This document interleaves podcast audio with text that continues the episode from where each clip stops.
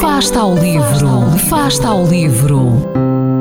Ler mais, ler melhor, ler saúde, ler ciência, ler arte, ler todas as palavras do mundo. Fasta ao livro, uma rubrica da responsabilidade da Rede de Bibliotecas de Vizela.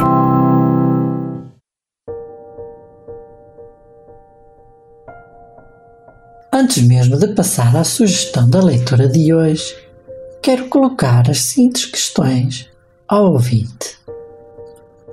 Quantas horas tem um dia? 24 horas. Pois claro. E consegue imaginar as 24 horas? E um ano? Quantos dias tem? 365. Será que consegue imaginar os 365 dias de um ano? E um ano? Quantas horas tem? 8.785 horas. Consegue imaginar 8.785 horas? E 60 anos? Quantos dias tem 60 anos?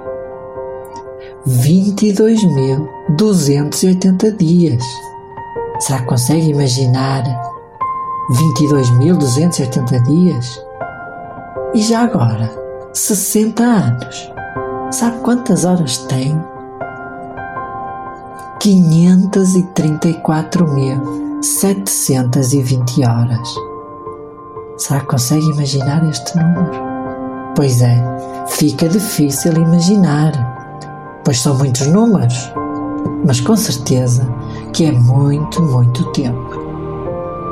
E será que o ouvinte consegue imaginar alguém como nós a alimentar, a limpar, a virar, a mudar e a cuidar de corpos e mentes retorcidas?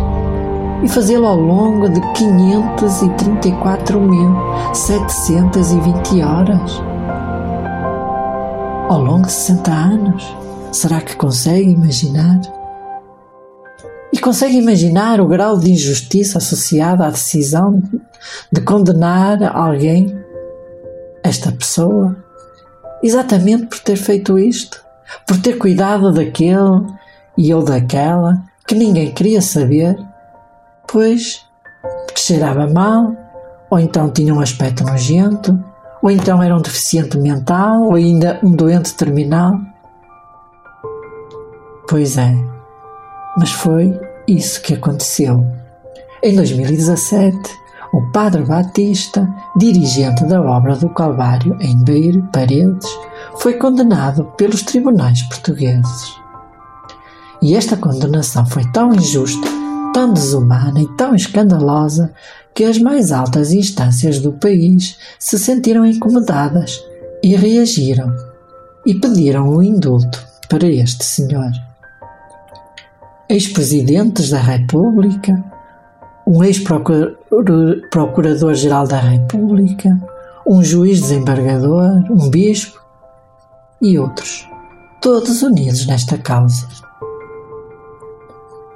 Vejamos alguns dos argumentos para o indulto presidencial e que estão apresentados neste livro. Dom Manuel, Bispo do Porto, diz assim: fez o que a sociedade e o Estado não fizeram. Lançou o desafio da responsabilidade social e acusou. Acusou a consciência nacional na sua inação perante casos extremos. E talvez porque acusou, é que outros o acusaram a ele. Cavaco Silva, ex-presidente da República, diz: Admirei em especial a simplicidade com que o Padre Batista aceitava a missão de acolher todos, sem nunca os exibir, nem mesmo para mendigar ajuda.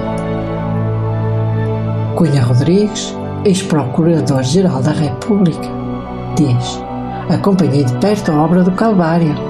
Conheci situações que deveriam ter gerado alarme social, mas adormeceram no silêncio de beira doentes oncológicos, encontrados em pocilgas, moribundos levantados de lixeiras, gente rejeitada pela sociedade e pelas famílias, que o Padre Batista trazia para casa com a naturalidade de quem apenas cumpre uma obrigação.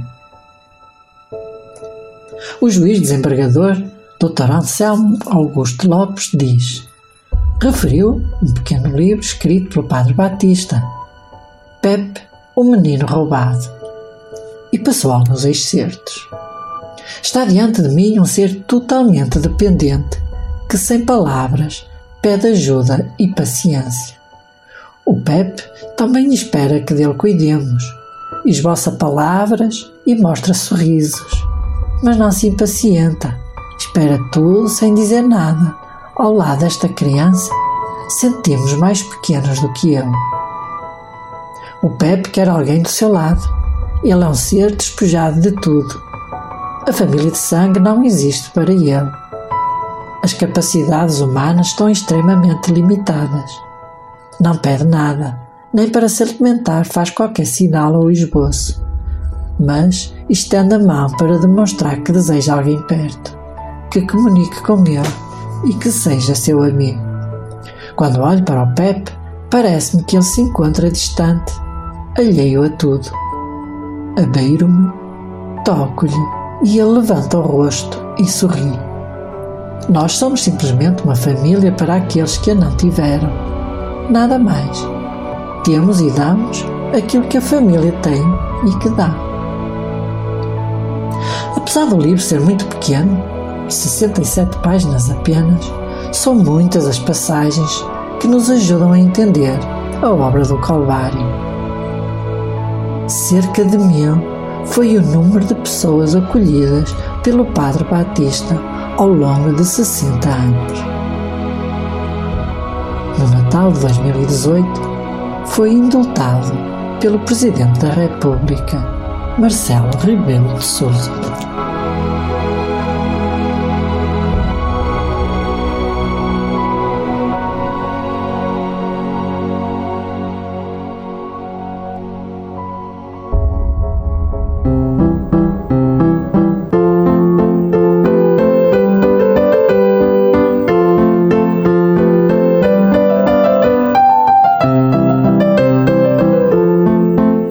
Livro.